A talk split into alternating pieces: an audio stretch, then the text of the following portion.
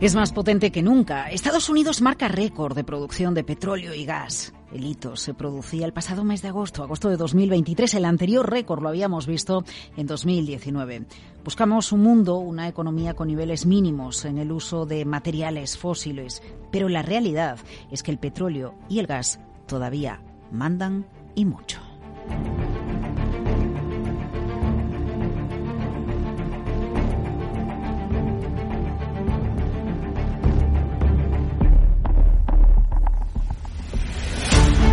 Programa de la energía con Laura Blanco.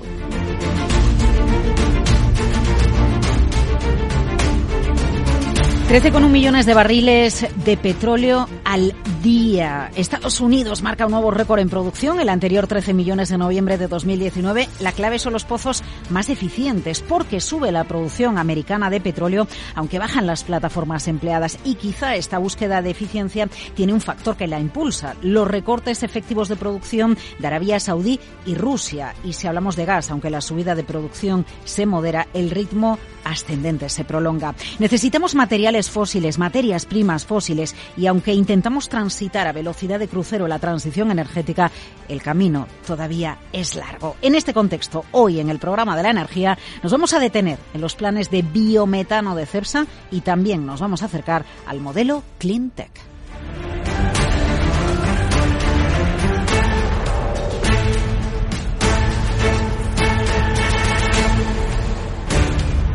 The lack of stability in the regulatory and fiscal framework could condition future investments in our industrial projects in the country. Son palabras de Josu Yonimat, las polémicas palabras del consejero delegado de Repsol que se pone muy serio con los planes fiscales del gobierno con la posibilidad de que se mantengan impuestos extraordinarios en la siguiente legislatura al sector energético. Repsol, escuchaban a Imat, señala la falta de estabilidad en el marco regulatorio y fiscal del país para condicionar los futuros proyectos industriales de España. Y pocas horas después de las palabras de Imat, el presidente de Petronor y consejero de Repsol, Emiliano López Achurra, advertía sobre cómo se quedan en stand-by algunas inversiones. Esa planta industrial, lógicamente, estará en stand-by porque tendremos que implantar una inversión industrial en un entorno regulatorio no solo amable, sino previsible. Y yo no me gusta hablar de entornos regulatorios amables, me gusta hablar de entornos regulatorios previsibles y adecuados al entorno de nuestro espacio económico, industrial y político que es Europa.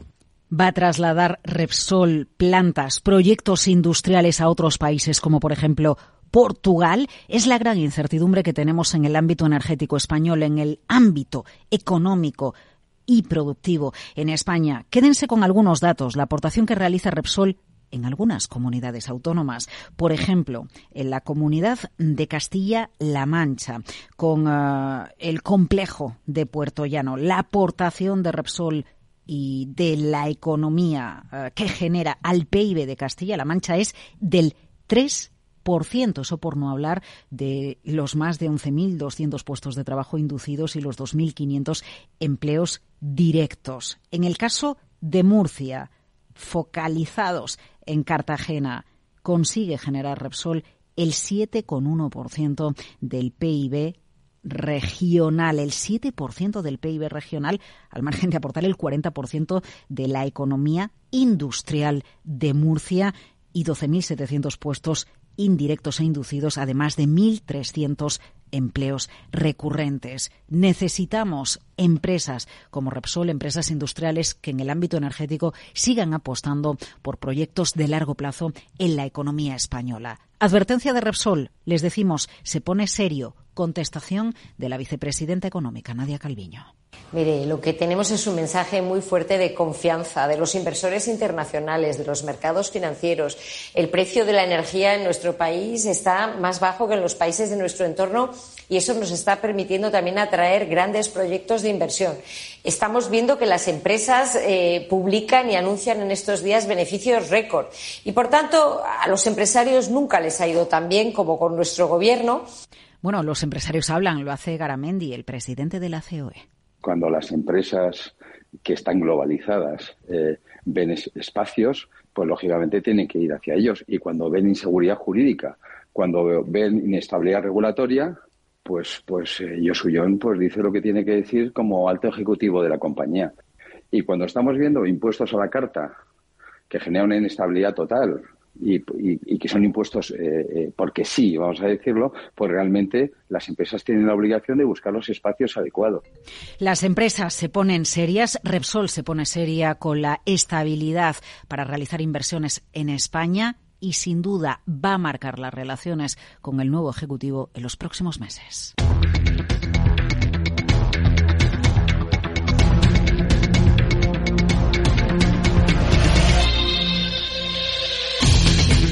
Gases renovables en la transición energética, esenciales y protagonistas en los próximos minutos después de que hayamos conocido cómo CEPSA va a iniciar su actividad en el desarrollo de plantas de producción de biometano a partir de residuos agrícolas y ganaderos. Es un placer saludar a Luis Sanado del área de biocombustibles de CEPSA. Luis, gracias por acompañarnos. ¿Qué tal todo?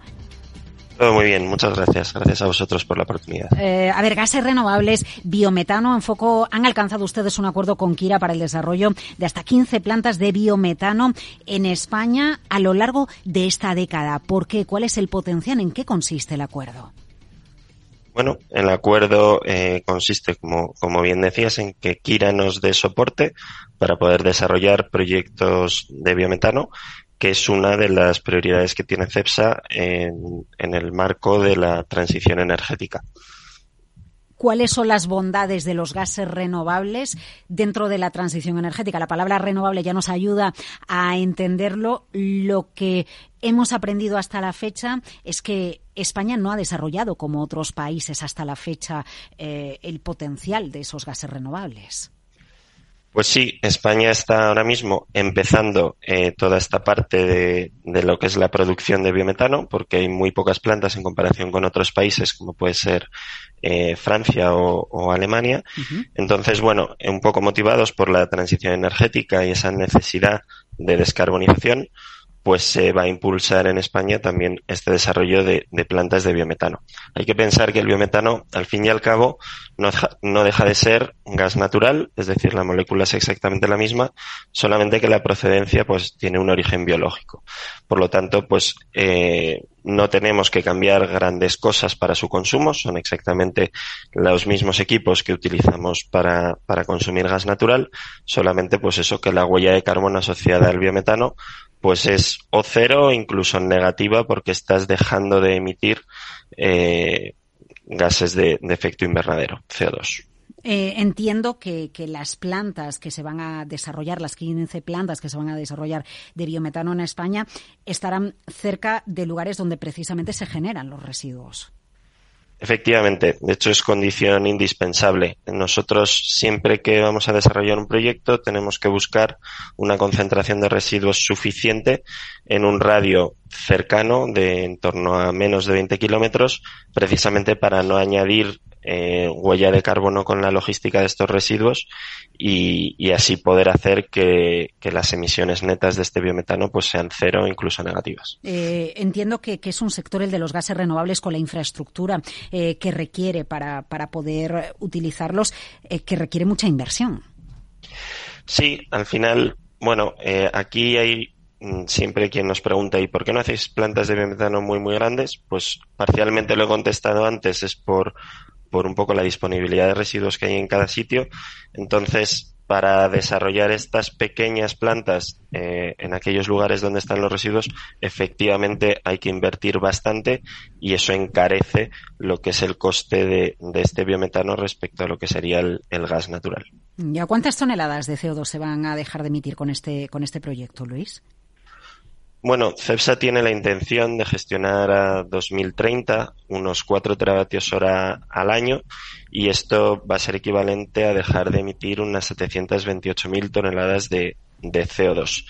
Eh, estos 4 teravatios hora al año no los vamos a, conseguir con estas 15 plantas con Kira.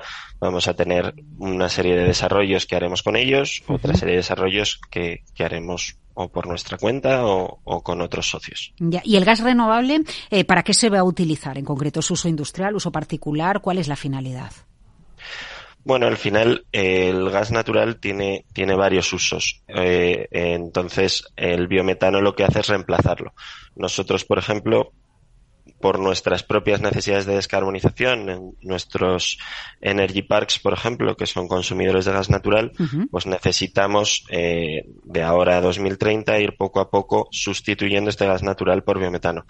También eh, CEPSA tiene una estrategia de, producción de hidrógeno verde a futuro, hmm. donde parte de, este hidrógeno pues se va a poder hacer a, eh, través del de uso de biometano. Y luego también, eh, aunque esto en, un poco de menor medida, el biometano se puede utilizar para movilidad, porque hay coches que, que funcionan con, con gas natural comprimido y por lo tanto pues también, también es una manera de descarbonizar el transporte terrestre. Eh, si nos vamos a la lectura social de este tipo de proyectos, siempre pensamos en la importancia de que llegue infraestructura y de que llegue industria a lugares que están menos poblados. En otras ocasiones que hemos abordado eh, el, potencial que tiene España en la producción de gases renovables, siempre sale este asunto, Luis.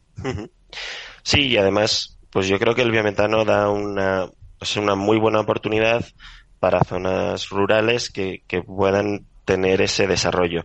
Un poco lo que estamos eh, es un win-win entre pues agricultores, ganaderos que a día de hoy pueden tener una serie de residuos que es con los que luego vamos a recoger y vamos y vamos a poder hacer ese biometano. Por lo tanto, es un desarrollo para estas zonas rurales y, encima pues ayudando a un bien común como es, es el tema de la descarbonización. Ya. Yo no sé si en el, en el futuro, ¿no? dentro de unos cuantos años o unas cuantas décadas, lo habitual, o, si ya está sucediendo, ¿eh? lo habitual será que, por ejemplo, al lado de una eh, granja de un gran tamaño, ¿no? de, de una macro granja, eh, pueda instalarse una planta de biometano que sea a su vez la que genere la propia energía para el trabajo en esa granja. E, e, ese sería el escenario ideal para reducir la huella de carbono y para estar eh, en la verdadera transición eh, verde o, alcanzar en su punto más álgido la transición verde? Bueno, esto es algo que ya que ya sucede y que, y que por supuesto cuanto más cerca estés de donde, de donde tienes el, el residuo, pues, pues mucho mejor, ¿no? Eh, entonces sí, o sea, en principio eso sería, eso sería algo ideal, pero bueno, independientemente de si es al lado o si es 10 kilómetros más allá, al final el efecto va a ser, va a ser prácticamente el mismo, viendo el paraguas de, de oye las emisiones que puede tener España como país. Bueno, eh, eh, he citado granjas. Eh, estamos cuando hablamos de gases renovables, cuando hablamos de biometano, también podemos pensar en los residuos agrícolas que a su vez ya se están utilizando en los biocombustibles de aviación, ¿no? Eso es. O sea, tenemos al final el biometano se va a hacer con con distintos tipos de residuos, desde pues estiércoles, eh, purines, eh, residuos de matadero y demás, y también con residuos, con residuos forestales. Eh, cada uno tiene un potencial distinto, pero bueno, al final la clave está en, en, ser capaces de combinar cada uno de ellos en lo que llamamos una receta óptima y por tanto poder producir la mayor cantidad de biometano posible con los residuos que hay disponibles. Luis Sanado, desde el área de biocombustibles de CEPSA, gracias por acercarnos a los gases renovables y al proyecto que va a marcar la transición verde esta década, a uno de los proyectos que, la va a marcar eh, mirando a los gases renovables. Hasta la próxima. Hasta la próxima, gracias. Pues celebrada una nueva edición del Global Mobility Call en IFEMA en Madrid, recogemos algunos de los mensajes que las compañías energéticas han lanzado en este encuentro capital de la movilidad sostenible. Por ejemplo, Ignacio Barbero, director de e-mobility de Total Energies, lamenta el elevado plazo, el elevado tiempo que se tarda en poner en marcha cargadores para vehículos eléctricos en nuestro país un periodo normal nuestro entre la firma de un contrato y que el cargador esté físicamente entregando energía, eh, si hablamos de carga ultra rápida, no baja de dos años. Dos años, muchísimo tiempo. No obstante, Barbero insiste, alguien se puede movilidad, mover por el territorio nacional, puede haber movilidad eléctrica con la infraestructura que tenemos actualmente. Es diferente el punto según donde pensemos en Europa, ¿no? Eh, no es lo mismo la, cómo está la movilidad ahora mismo en Noruega, por poner el ejemplo paradigmático que se pone siempre, que en España.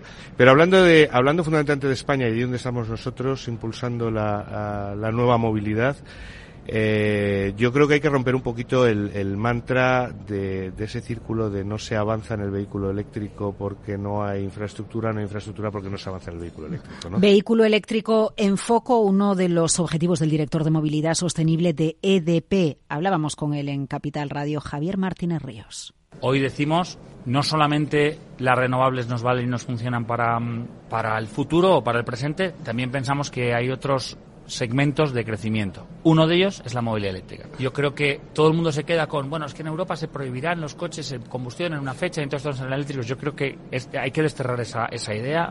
Portugal, el mes pasado, el 30%, uno de cada tres coches que se vendieron eh, fueron eléctricos.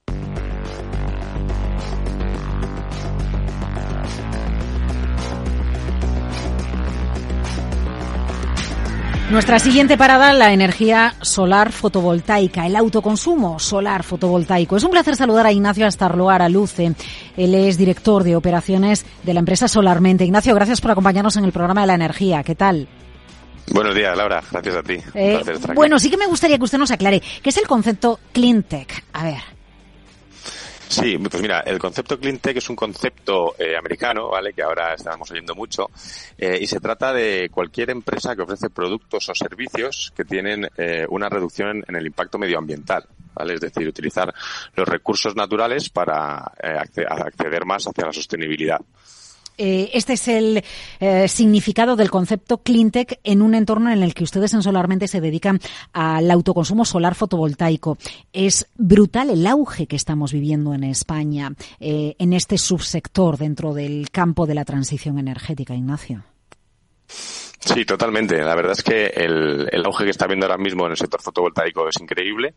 Eh, todo viene gracias a la, el cambio de normativa que se viene dando desde hace los últimos eh, cuatro años, que van facilitando el acceso.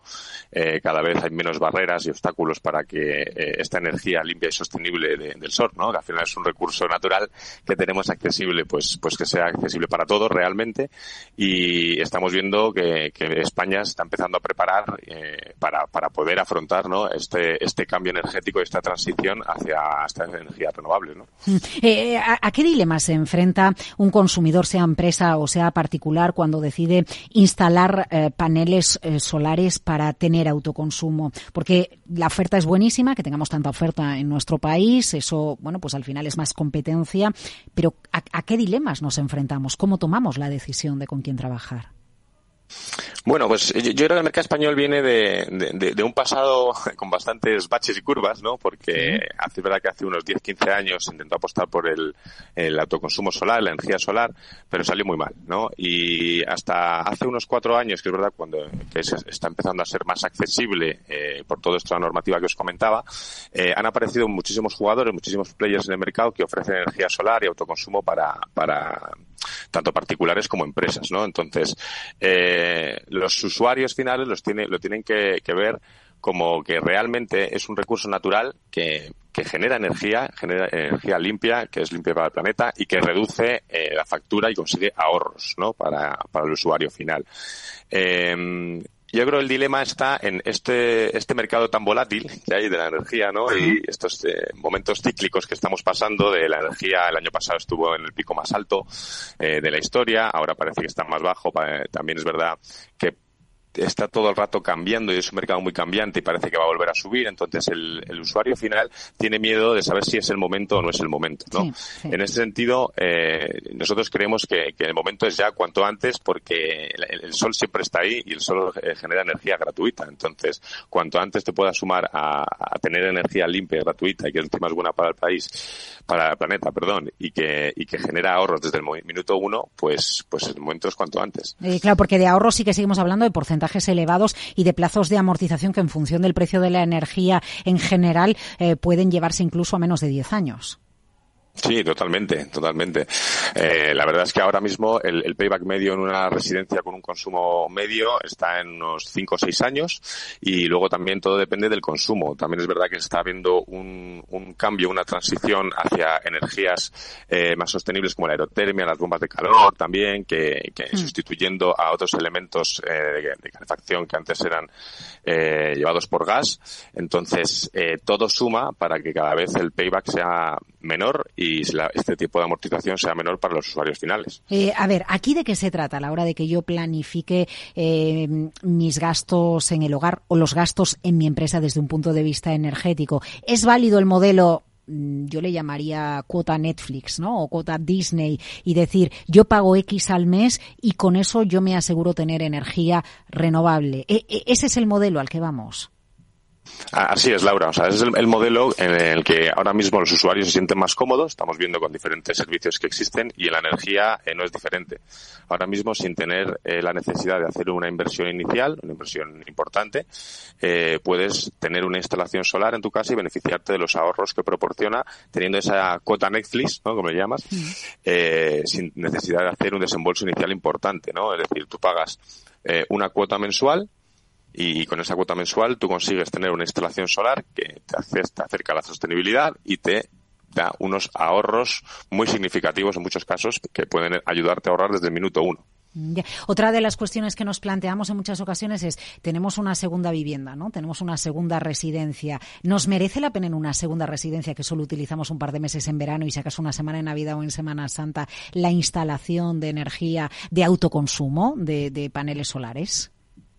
Pues esta es una duda que tenía, tiene mucha gente, ¿no? En, España y, en el mundo de, oye, ¿me merece la pena o no? Y la respuesta ahora es que sí, porque eh, ahora mismo el, el, cambio que está habiendo en el modelo energético español eh, antes no permitía eh, la energía que tú generabas utilizarla en diferentes ubicaciones, ¿no? Ahora mismo te permiten utilizar esa energía que tú generas en diferentes ubicaciones. Por ejemplo, si tienes una segunda residencia, puedes utilizar la energía que generas en esa segunda residencia en tu residencia habitual y en esa segunda residencia, de tal manera que distribuyes la energía que generas gracias al recurso del sol en los diferentes lugares de consumo que tengas, ¿no? Es decir, si yo estuviera en Madrid o estuviera en Barcelona o estuviera en Bilbao, podría utilizar en mi vivienda habitual la energía generada en mi segunda residencia en los momentos en los que no la estoy utilizando. Correcto, correcto. Y también ocurre eh, la manera inversa, que mucha gente, pues que en, grandes ciudades vive en un piso, ¿no? Que no tiene un tejado propio, pero sí que tiene una segunda residencia con un tejado propio en la costa, en cualquier zona de, veraneo, y puede utilizar ese tejado, que como decimos en, Solarmente, ¿no? Que, el que tiene un tejado es un tesoro, porque puedes utilizar ese tejado para poner tu instalación, generar tu propia energía y utilizarla en el lugar que quieras, en tu piso Madrid, Barcelona, en Valencia o en cualquier ciudad. Ya. Solo me queda una duda que tiene que ver con la infraestructura que tenemos en España, Ignacio. ¿Está preparada la red eléctrica española eh, para eh, todo este auge de la energía solar fotovoltaica? Pues eh, la verdad es que preparada como tal diría que no, ¿vale? Sí que es verdad que todas las energéticas están dando pasos para, para que este auge de la fotovoltaica no suponga un imprevisto y no nos pide de sorpresa, ¿no? O sea, estamos preparando poco a poco, podría decir. Entonces, em, todo lo que puede ayudar a que, a que nos estemos lo mejor preparados posibles es que las energéticas ayuden que pongan facilidades a la hora de poder conectarnos, a la hora de poder eh, crear cuantas más instalaciones solares eh, o renovables mejor y que no pongan límites de acceso ni eh, problemas, obstáculos o barreras para, para poder llevar esa energía limpia dentro de todo nuestro sistema de distribución. Bueno, pues dicho queda, Ignacio Astarlo Araluce, desde el Departamento de Operaciones de Solarmente Cleantech. Gracias por acompañarnos en el programa la energía. Gracias a ti, Laura. Buenos días.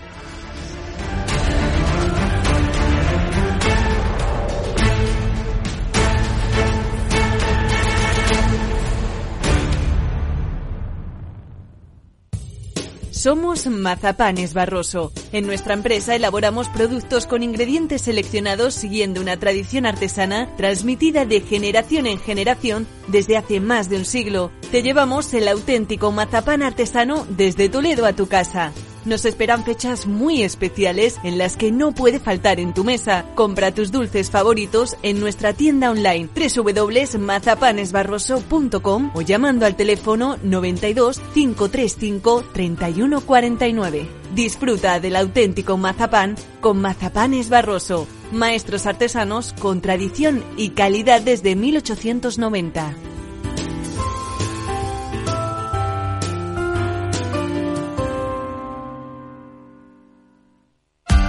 Para personas inquietas, Capital Radio.